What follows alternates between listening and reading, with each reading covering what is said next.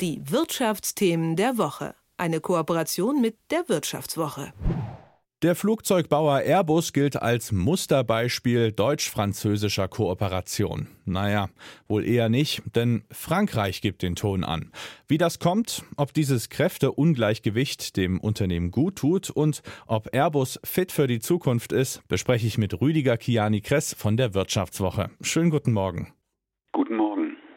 Ja, kannst du zum Einstieg mal kurz beschreiben, wie wir uns diese, ich nenne es mal, deutsch-französische Freundschaft vorstellen können?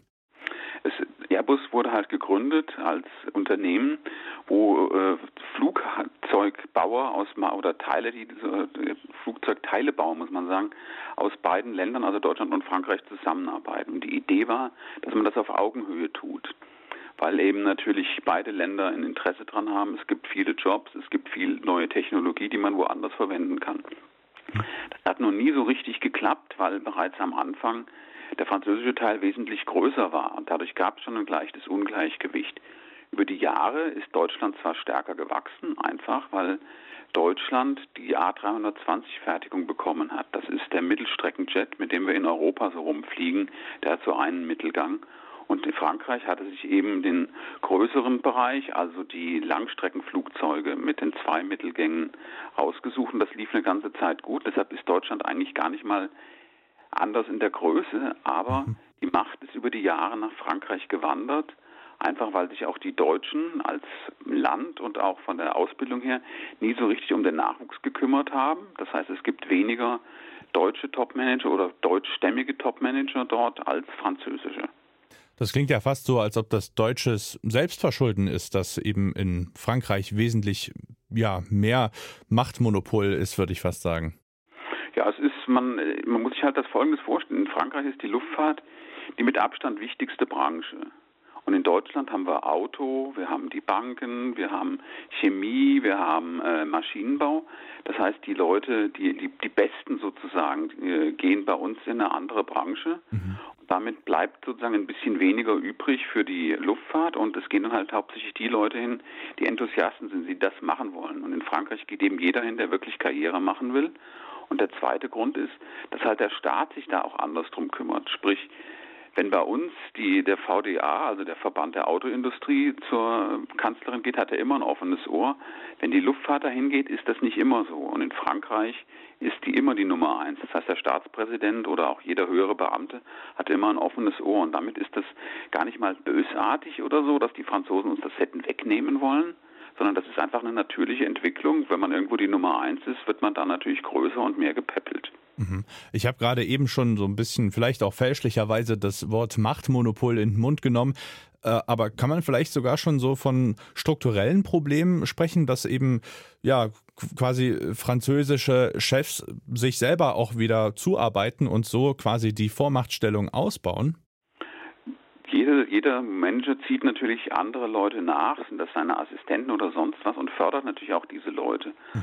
Und wenn oben weniger Deutsche sind, gehen und, und unten weniger reingehen, sage ich jetzt einfach mal etwas banal, mhm. dann wachsen auch weniger nach oben und es gibt eben weniger, negativ würde man sagen, Seilschaften, aber es können eben auch einfach Beziehungskreise sein.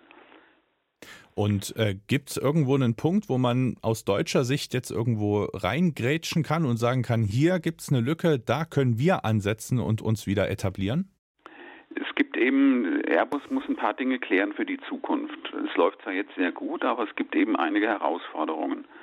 Man muss die Produktion hochfahren wieder. Man muss äh, die Zulieferer stärken dabei, denn die deutschen Zulieferer sind wichtig. Mhm. Und ähm, man muss einen Nachfolger bauen für das jetzige A320-Modell. Das macht quasi den größten Teil des Gewinns von Airbus aus. Viele andere Sparten machen zwar auch Gewinn, aber sieben Milliarden hat mal jemand ausgerechnet von einer großen Investmentbank, kommen an operativen Gewinn von diesem einen Modell und das muss man neu machen. Weil dieses neue Modell aber anspruchsvoller sein wird, Stichwort Nachhaltigkeit und auch eine neue digitalere Produktion, braucht Airbus mehr Förderung und da ist eben eine Chance, dass man das auch wieder macht. Wobei man sich grundsätzlich mal die Frage stellen muss, wie schlecht ist es denn, dass Frankreich führt? Und da bin ich eben gar nicht mal so dabei. Ich finde, dass die französische Führung eigentlich äh, Airbus schlanker und effizienter gemacht hat, denn in den frühen Jahren, als man sozusagen noch eine, einen deutschen und einen französischen Chef hatte, gab es sehr viel Doppelarbeit und das hat natürlich den Laden etwas aufgehalten. Also es ist eigentlich gar nicht schlecht, dass Frankreich führt, aber für die Zukunft kann eben Deutschland wieder mehr machen und vielleicht auch mehr Arbeitsanteile bei den neuen Modellen rausholen. Mhm. Und gerade im Hinblick auf neue Herausforderungen mit der Klimakrise, wie müsste sich Airbus denn aufstellen? Gibt es vielleicht sogar schon konkrete Pläne, wie man in Zukunft eine ja, Flugzeugflotte gestalten will? Airbus hat äh, als erster der großen Hersteller etwas vorgestellt. Ab 2035 will man auf Wasserstoff oder elektrischer Basis äh, Flugzeuge bauen. Mhm. Die gibt es auch schon. Es gab in, der, in dieser Woche ist in Singapur eine große Luftfahrtmesse gewesen, da standen die Modelle auch rum. Die sehen teilweise ganz anders aus. Das sind so Flundern, sagt man so schön. Mhm. Das heißt, es sind keine Röhre mehr mit zwei Flügeln dran, sondern da ist der Rumpf geht sozusagen in den Flügel über und äh, das ist halt ein neues Modell und da muss man halt sehr viel forschen, weil das ist etwas schwieriger zu bauen als andere. Das zweite ist, wenn man Wasserstoff in ein Flugzeug reinpacken will, braucht man mehr Raum, weil der nicht so eine hohe Energiedichte hat wie das Flugbenzin heute. Und er muss unter hohem Druck gelagert werden, weil das ja ein Gas ist, was schon bei 200, minus 200 irgendwas Grad äh, ja gasförmig wird. Und das sind eben sehr große Herausforderungen. Deshalb werden diese Flugzeuge anders aussehen oder vielleicht auch mehr Elektromotoren haben statt einem Verbrennermotor. Das ist alles noch sehr offen, aber da muss man eben schon dran forschen und das beginnt eben jetzt und da braucht man eben das staatliche Geld dafür, weil es eben sehr unsicher ist und die Aktionäre wahrscheinlich da gar nicht mal unbedingt mitziehen werden, weil ihnen das Risiko zu hoch ist. Mhm. Zum Abschluss würde mich noch interessieren, wie realistisch schätzen du das ein, dass da eben die deutsche Seite einen guten Beitrag zu leisten kann? Denn ich sag mal, in Sachen E-Mobilität oder Wasserstoffantrieb sind wir ja nicht wirklich Vorreiter.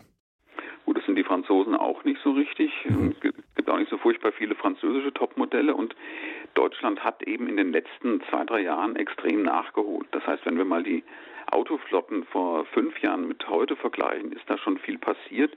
Und wenn man sich wirklich anstrengt, und eines der Ziele der neuen Bundesregierung ist ja mehr Nachhaltigkeit auch im Luftverkehr, und da kann man natürlich sagen, okay, wenn wir uns da richtig reingrätschen, dann wird das auch was, zumal eben China oder die USA als große Konkurrenten da auch noch nicht viel weiter sind. Und die Vergangenheit hat ja gezeigt, wenn sich Europa zusammentut und das richtig macht, dann kommt da auch was Gutes bei raus. Die Einschätzung von Rüdiger Kiani-Kress von der Wirtschaftswoche. Vielen Dank für deine Zeit. Bitte, bis dann. Tschüss. Die Wirtschaftsthemen der Woche. Eine Kooperation mit der Wirtschaftswoche.